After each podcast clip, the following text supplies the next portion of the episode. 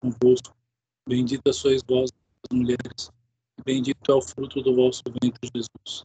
Santa Maria, Mãe de Deus, rogai por nós, pecadores, agora e na hora de nossa morte. Amém. Em nome do Pai, do Filho e do Espírito Santo. Muito bem, então, como ficou combinado, é, nós vamos tratar hoje, é, entender, né, procurar entender pelo menos o mínimo sobre a potência. É, muitos filósofos é, tentaram tratar desse assunto, é, tanto antes de Aristóteles é, como depois de Aristóteles.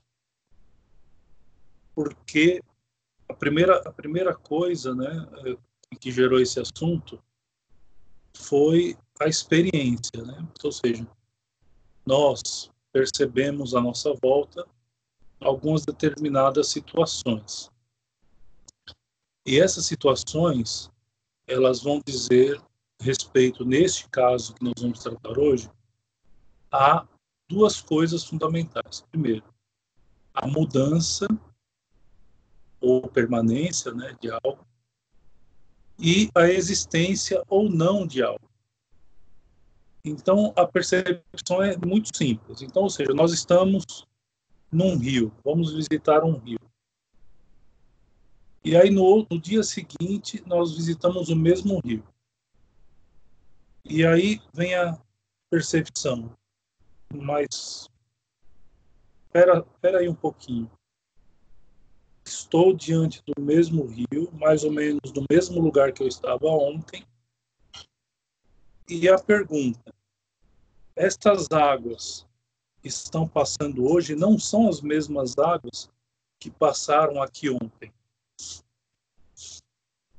Então houve aí algum tipo de mudança.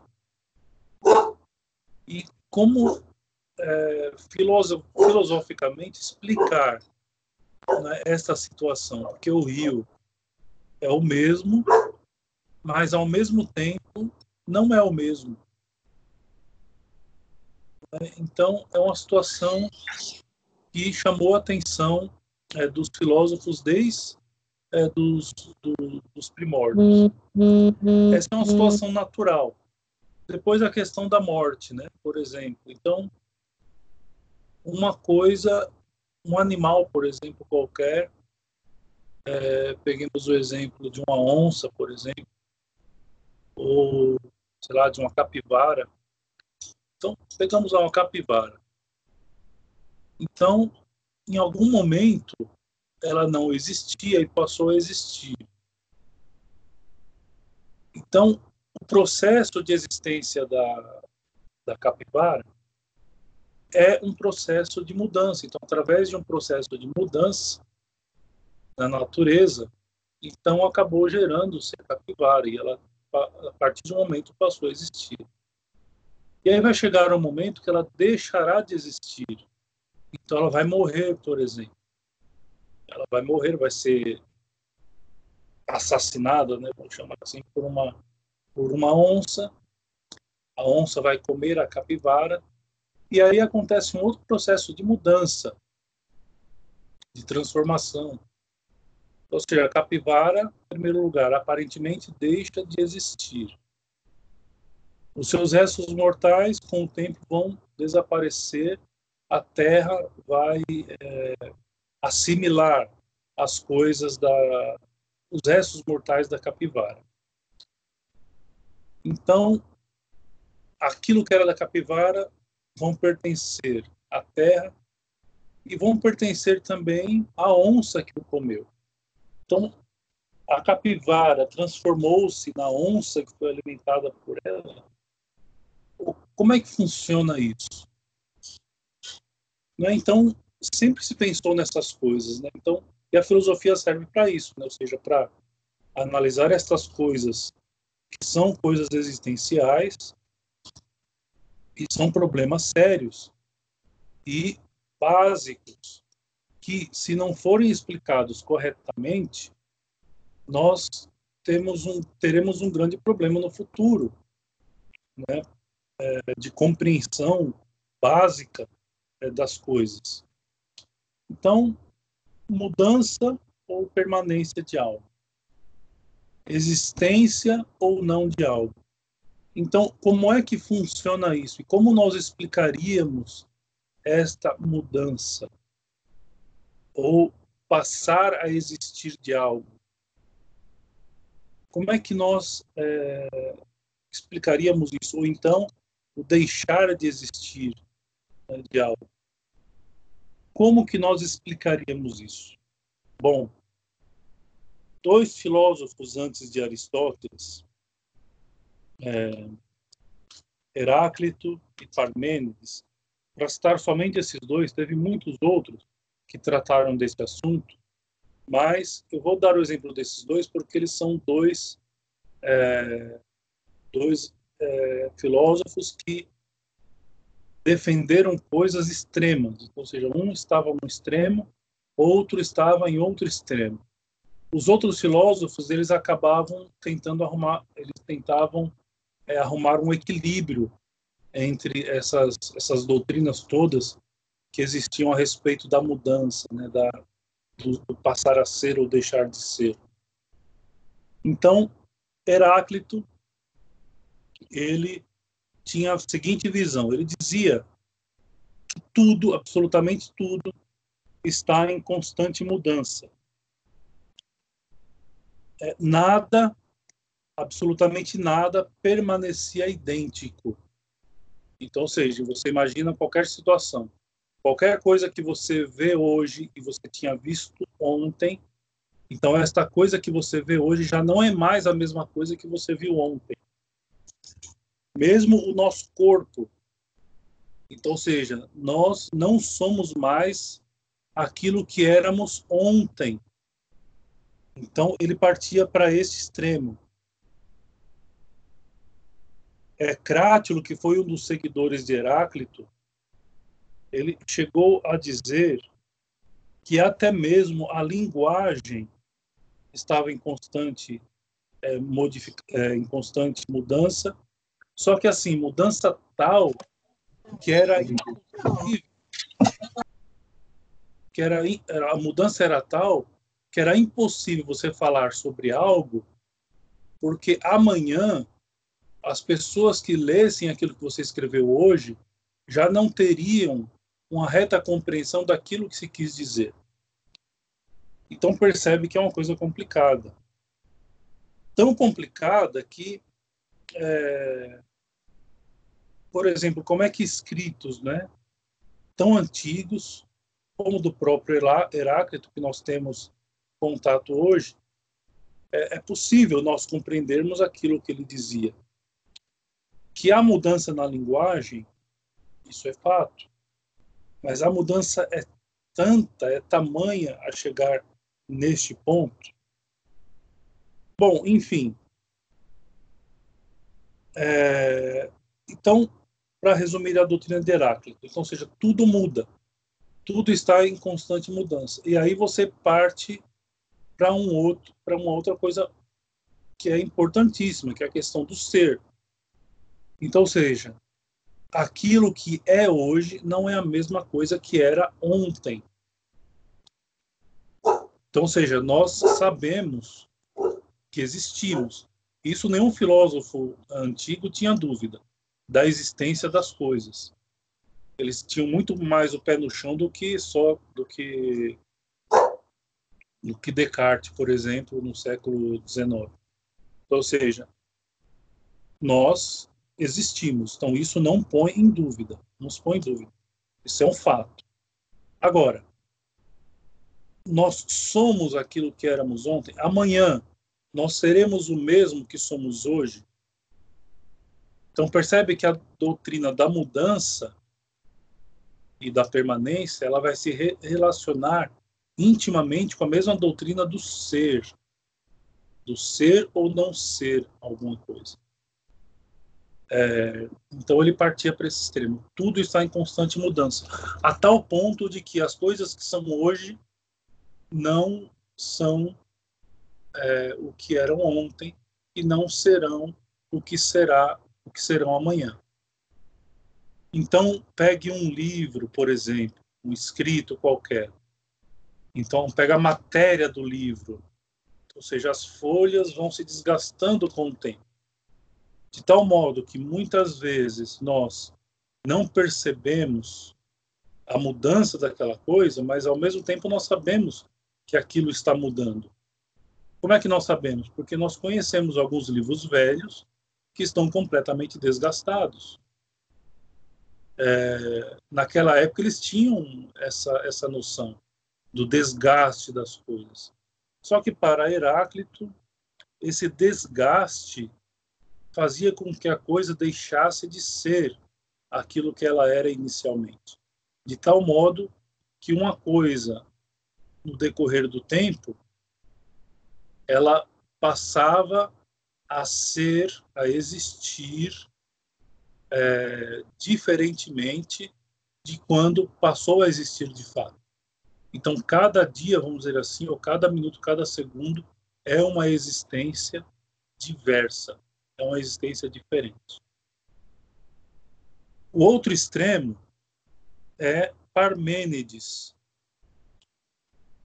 que dizia, ao contrário, que não havia mudança, que na verdade havia uma permanência absoluta.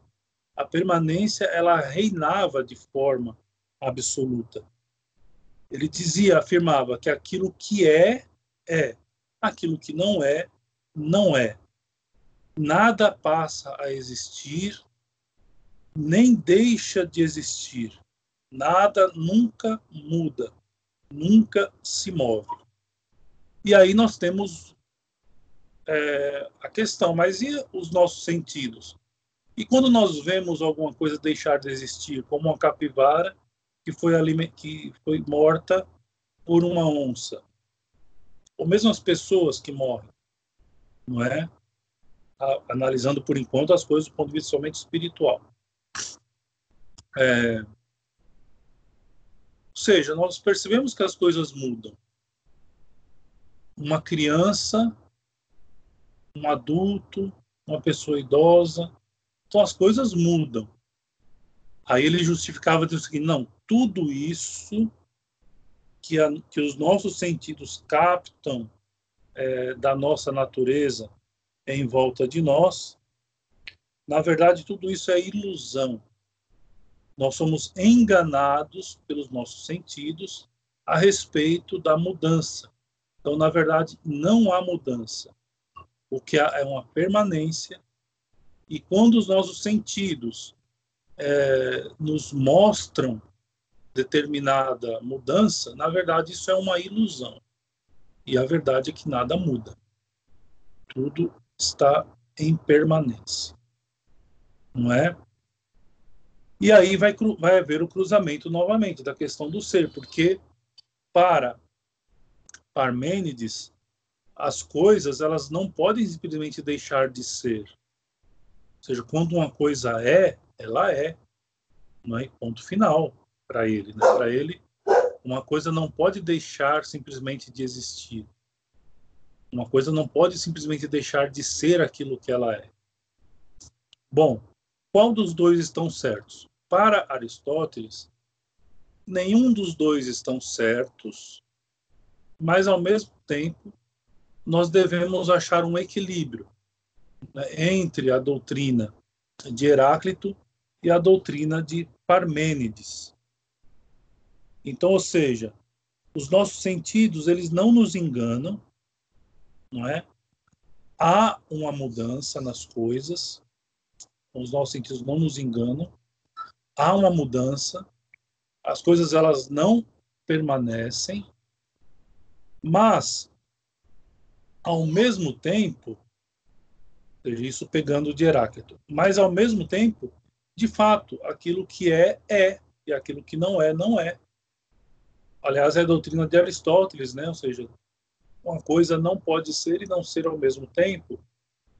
As coisas são ou não são. Então, as duas doutrinas elas têm um quê de verdade. Só que assim, Parmênides ele não conseguia compreender além não é, do ser. e do não ser.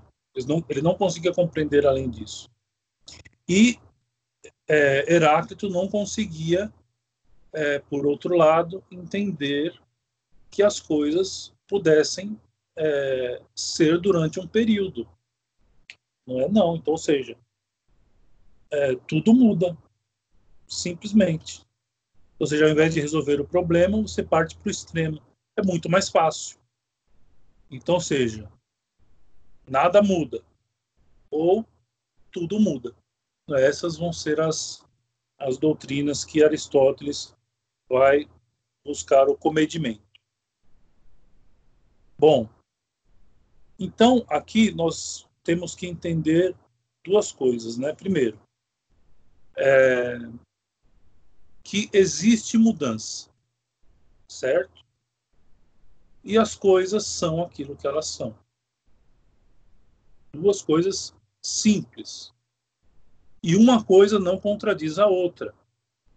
Então, o fato de as coisas serem aquilo que elas são não quer dizer que elas não podem mudar. Certo? Então, uma doutrina não vai contradizer a outra. E em relação à mudança, ou ao surgimento de alguma coisa, o ser de algo, nós devemos considerar é, aquelas mudanças que são naturais, ou as coisas que passam a ser naturalmente, e nós temos aquelas mudanças que são as mudanças artificiais. São as coisas que mudam ou passam a ser é, de modo é, artificial. Então, existem esses dois tipos de mudança: as mudanças naturais e as mudanças artificiais. O que é uma mudança natural? Então, por exemplo, quando a, um rio tem, tem, a sua corredeira natural, existem pedras ali no, no meio do trajeto do rio. Quando a água bate nas pedras, ela vai batendo nas pedras de tal modo que forma um desgaste nelas. E com o tempo, elas vão é, mudando, inclusive, a sua forma ela era mais quadradinha, ela passa a ficar redonda, enfim, até o ponto de não existir um determinado momento. É... Outra mudança natural é quando, por exemplo, nós pegamos uma semente, colocamos na terra, e aquela semente vira uma muda, de repente ela cresce, vira uma árvore, dá flores, que dão frutos, né? Enfim, isso é uma mudança natural. Ou seja, uma coisa que já existe uma semente e ela passa a ser outra coisa. É...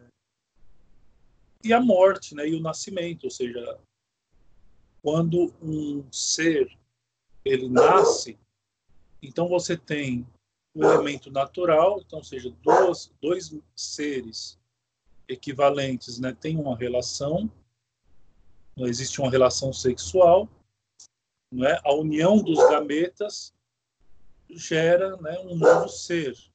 Então, a partir daquele momento, né, da união entre os dois gametas, vem a existir, vem, vem a existência é, um novo ser.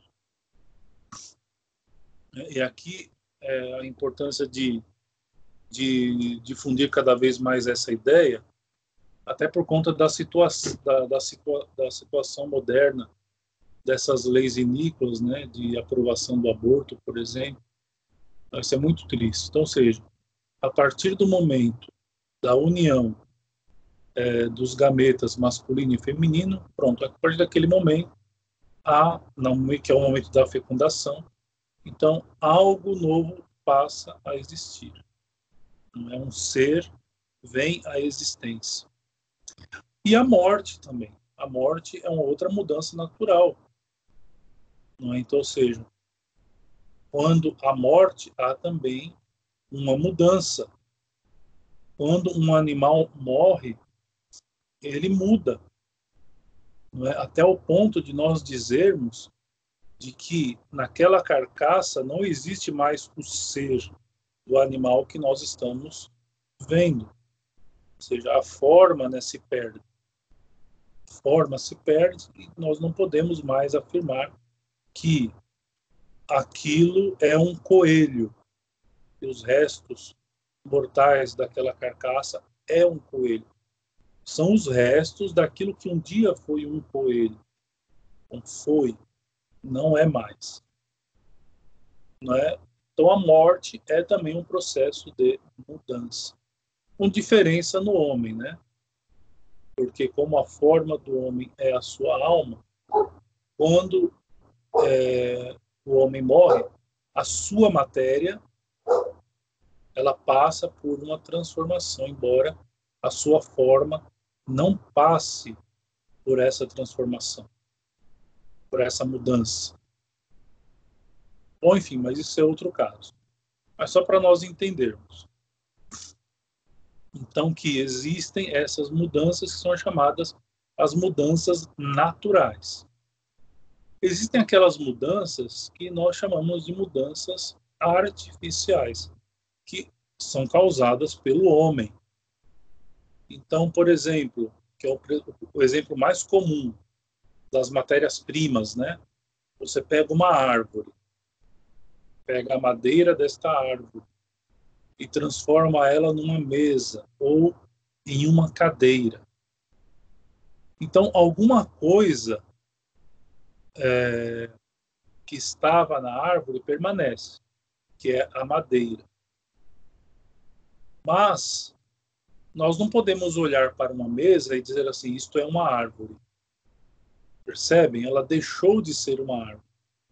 Agora é uma mesa. Ninguém é louco dizer assim, isso aqui é uma árvore. Pode ter sido um dia. Então percebe que aí houve uma mudança, foi uma mudança causada pelas mãos do homem, e é uma mudança artificial, não vai cair um raio numa árvore, um raio assim tão mágico, a não ser por milagre, evidentemente, mas um raio tão mágico vai transformar aquela árvore numa cadeira, assim. Caiu o raio, pronto. A árvore virou uma cadeira ou uma mesa. Não, isso não vai acontecer. Mas quem vai dar a forma de cadeira, ou de mesa, ou de cama, ou de guarda-roupa, ou de cômoda, para aquela madeira é o homem. Então, ou seja, num determinado momento, vê que nós estamos, estamos sempre unindo essas duas, duas doutrinas, a da mudança e a da existência, a do ser. Ou seja, aquela, aquilo que era árvore mudou, não é mais árvore, é mesa, ou é qualquer outro móvel. E, é, ao mesmo tempo, nós podemos considerar a partir de um determinado momento, é, aquilo passa a ser, passa a existir como móvel, né, como cadeira, como mesa e etc. Do mesmo modo, nós podemos é, usar o exemplo de uma pedra. Pegamos uma pedra de mármore, por exemplo, bruta. Uma pedra de mármore bruta, ou de qualquer outra pedra, um granito, qualquer outra pedra. E aí, um determinado. É que está.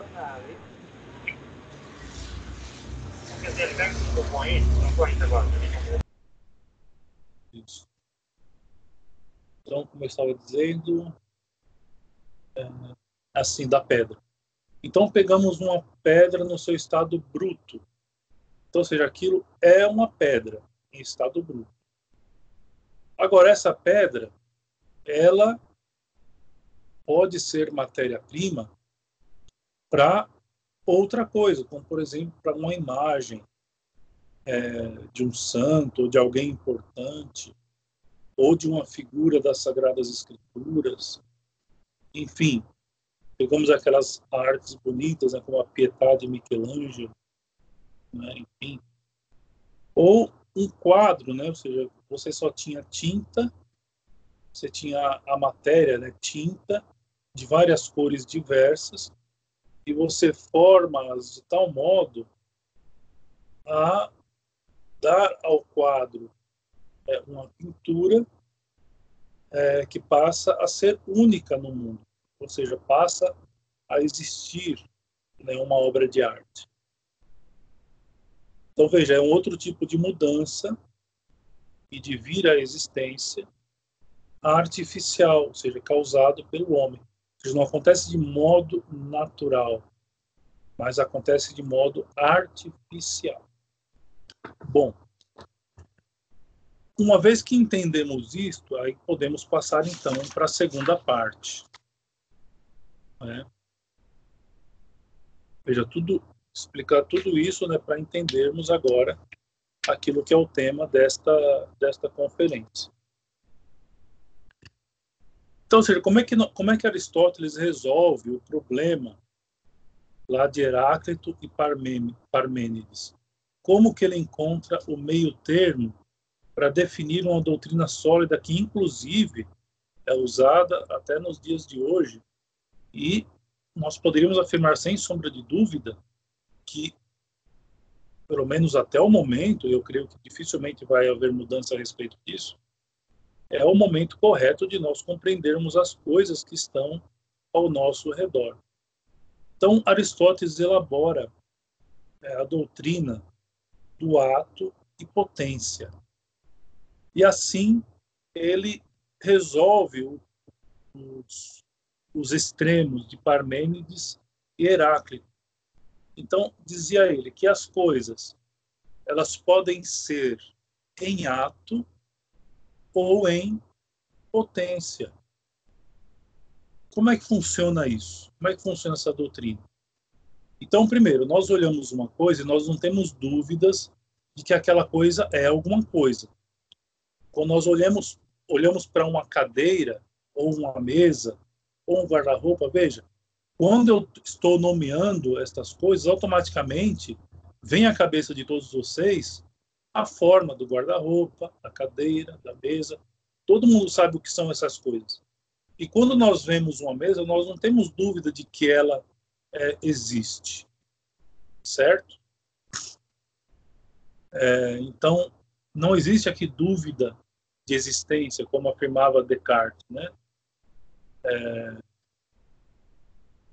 Ao mesmo tempo, minha sobrinha está batendo aqui na porta.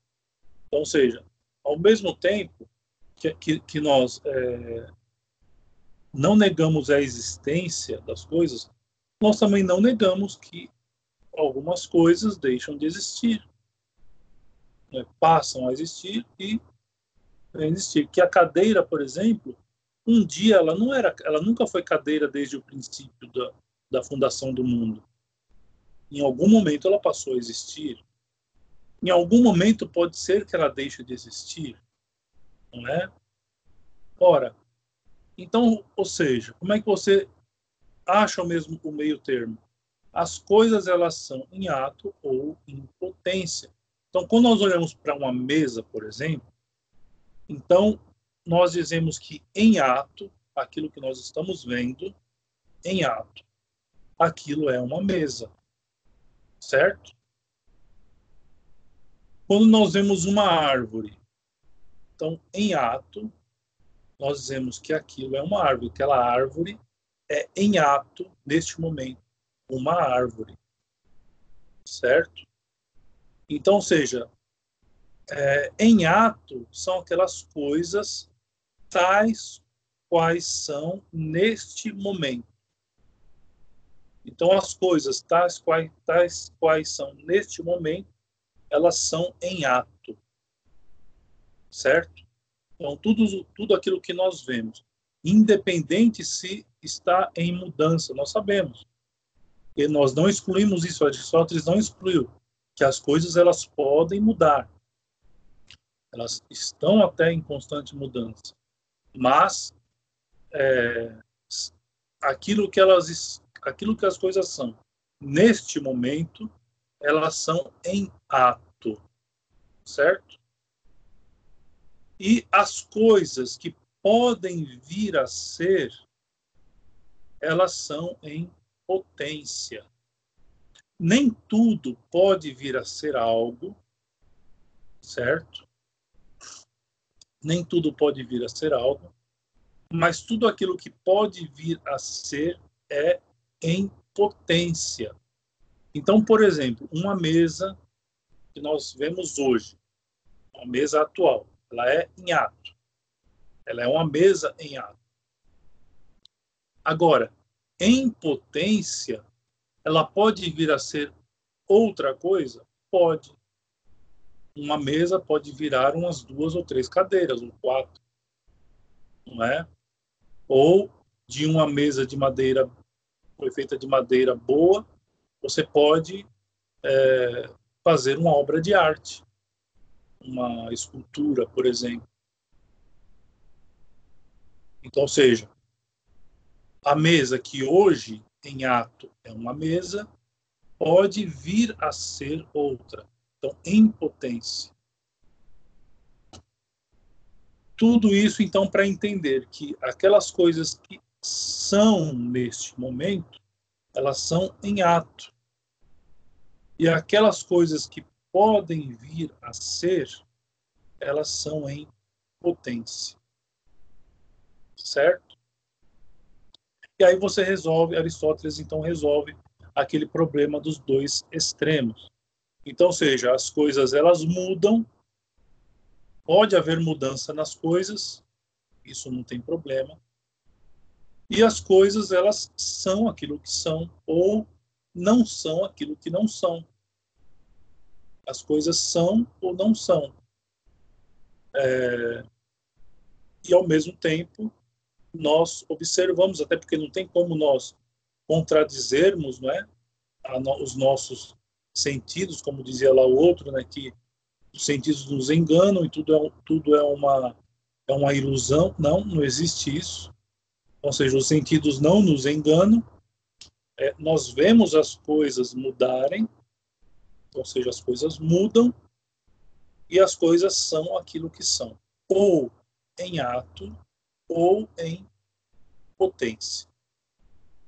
Certo?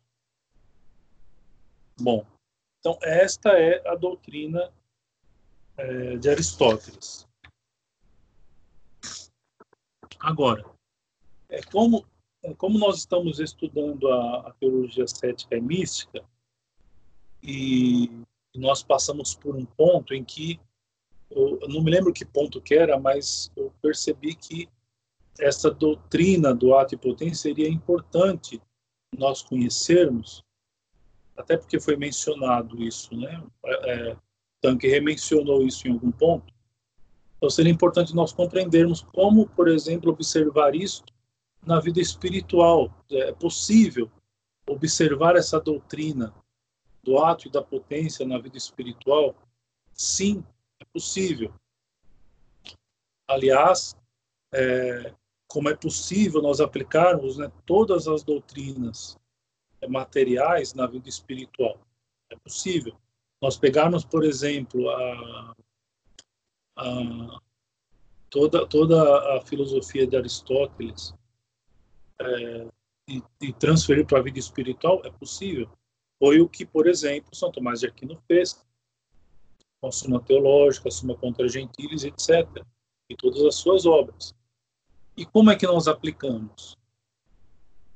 Então, em primeiro lugar, é, poderíamos afirmar que há um movimento na nossa vida espiritual, ou melhor dizendo, pode haver um movimento na nossa vida espiritual? Pode.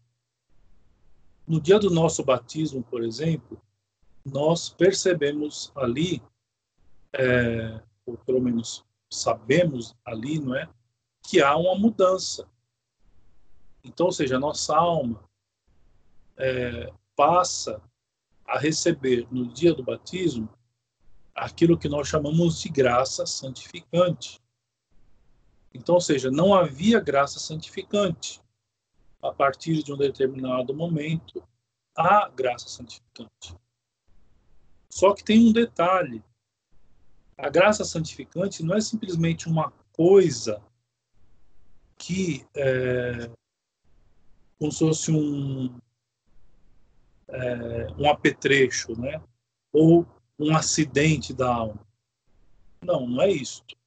A graça santificante muda a alma.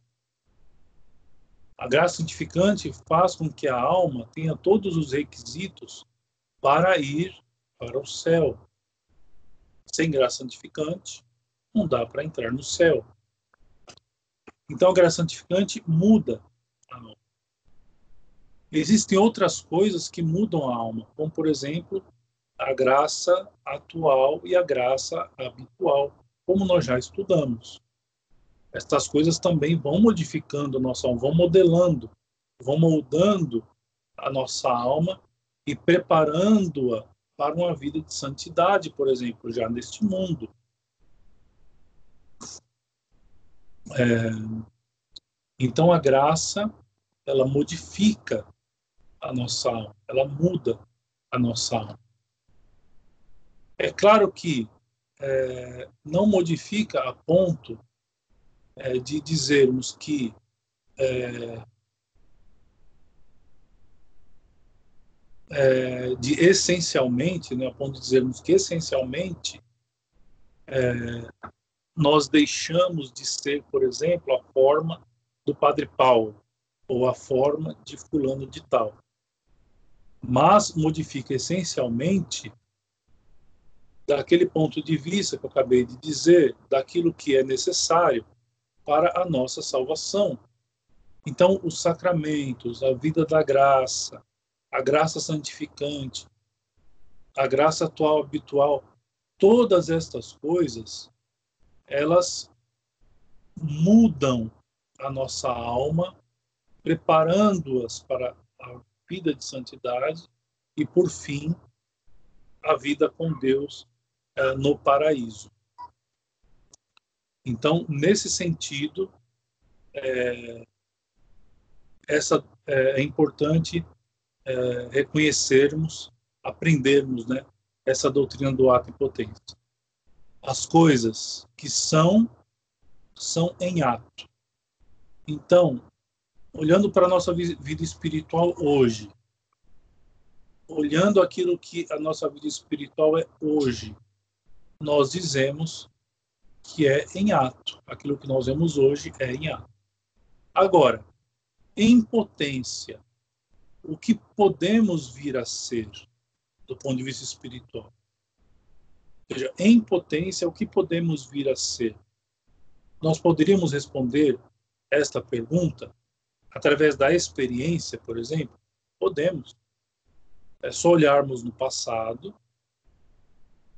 e vermos os santos que nos precederam e, e aliás, porque é, deles nós podemos seguir o exemplo é, na, na, na, na, epístola de ontem, mais uma vez São Paulo ele diz, né, para nós seguirmos os seus exemplos.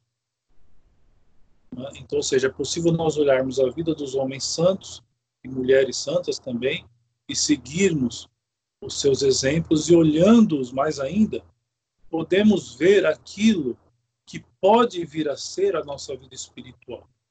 Porque eles foram homens, mulheres como nós somos, né, e chegaram a uma determinada situação. Chegaram a ser algo que nós esperamos ser um dia. Então a pergunta principal não é o que somos agora neste momento. Então, quando nós falamos de vida espiritual, nós devemos responder a pergunta, né? O que podemos vir a ser? O que podemos vir a ser daqui para frente? Se nós é, buscarmos uma vida espiritual cada vez mais séria, cada vez mais comprometida, o que podemos vir a ser? Quais são as respostas? Olhando no passado. Então, nós podemos ser santos em vida, nesta vida, né? neste, nesta terra, neste mundo. Nós podemos ser santos neste mundo. Nós podemos ir ao céu. É... Só que, ao mesmo tempo, quando nós falamos de vir a ser, do que nós podemos vir a ser no, futuro, nós enxergamos esse lado que é bom, mas também enxergamos o lado mal, né, de tantos hereges, por exemplo, que também nos precederam, que é, ou de pessoas que, com quem nós convivemos também, né, Enfim, sem julgamento nenhum, mas assim analisando a coisa de um modo objetivo, simples e objetivo. Ou seja, nós também podemos vir a ser é, estúpidos do ponto de vista espiritual. Podemos ser pessoas imorais, sem virtude, ímpias, né? Ao invés de santos, ímpias. E podemos também, ao invés de ganhar o céu, ganhar a desgraça eterna, que é o inferno. Então, podemos vir a ser, assim como um pedaço de madeira pode vir a ser uma mesa ou um guarda-roupa ou qualquer outro móvel, na nossa vida espiritual nós também podemos vir a ser muitas coisas. Podemos ser mornos, podemos ser santos, podemos ser ímpios. Quem decide isso, quem decide o que nós seremos, é, são duas vontades. A primeira vontade é a vontade de Deus, que quer que nós sejamos os melhores, quer que nós sejamos santos, incorruptíveis, como, como nas palavras de São Paulo incorruptíveis segundo o amor de Deus. Santos e irrepreensíveis aos olhos de Deus. Então, Deus quer isso de cada um de nós. Então, essa é a primeira vontade. Só que existe também uma segunda vontade, que é a nossa vontade. Então, ou seja, nós queremos isso, nós queremos a vida de santidade, nós queremos que haja esta mudança na nossa vida espiritual, nós queremos. Ora, então, quando há a união dessas duas vontades, não é, da vontade de Deus e da nossa vontade em querer aquilo que Deus quer, nós podemos é, realizar na nossa, na nossa vida espiritual aquela excelente mudança que nos dá, que nos dará já nesta vida a marca dos escolhidos, a santidade e no futuro a glória eterna, o paraíso. Então, sejamos atentos nesses pontos. Não importa aquilo que nós fomos, não importa aquilo que a nossa vida espiritual foi no passado ou é no dia de hoje. O mais importante é é, o que deve vir a ser a nossa vida espiritual daqui para frente. E devemos é, nos esforçar para que a nossa vontade entre em união com a vontade de Deus, nosso Senhor. Nosso Senhor quer a nossa santificação, nós devemos querer a nossa santificação. Nosso Senhor quer a nossa presença no céu, devemos querer também estarmos no céu com Ele. Muito bem. É, então, eu creio que hoje, creio né, que tem, eu, eu tenha conseguido é, explicitar bem o, o, que eu, o que eu desejava passar. É, e eu deixo o microfone aberto para responder algumas perguntas né, daqueles que desejam.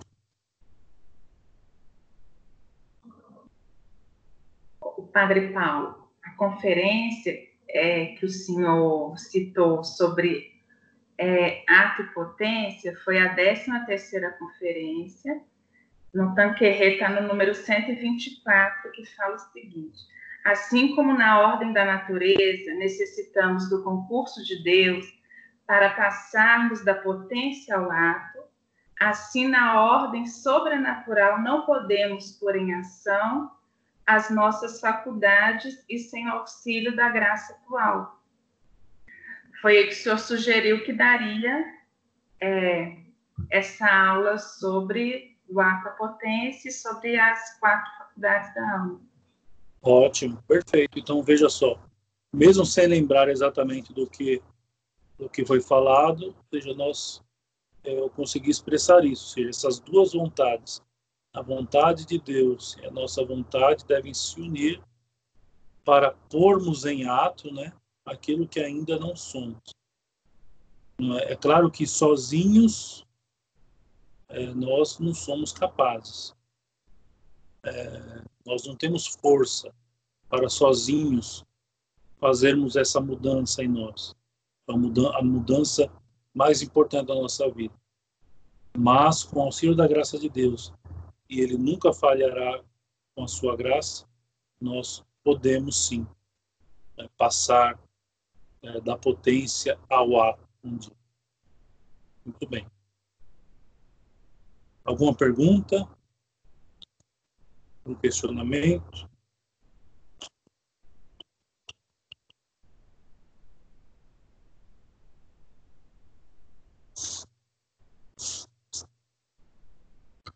Bem, ultimamente vocês estão muito quietos. É que o Felício não está no grupo, né? Senão eu já teria feito alguma pergunta. Muito bem. É, então, é, já que ninguém pergunta, nós podemos encerrar por hoje.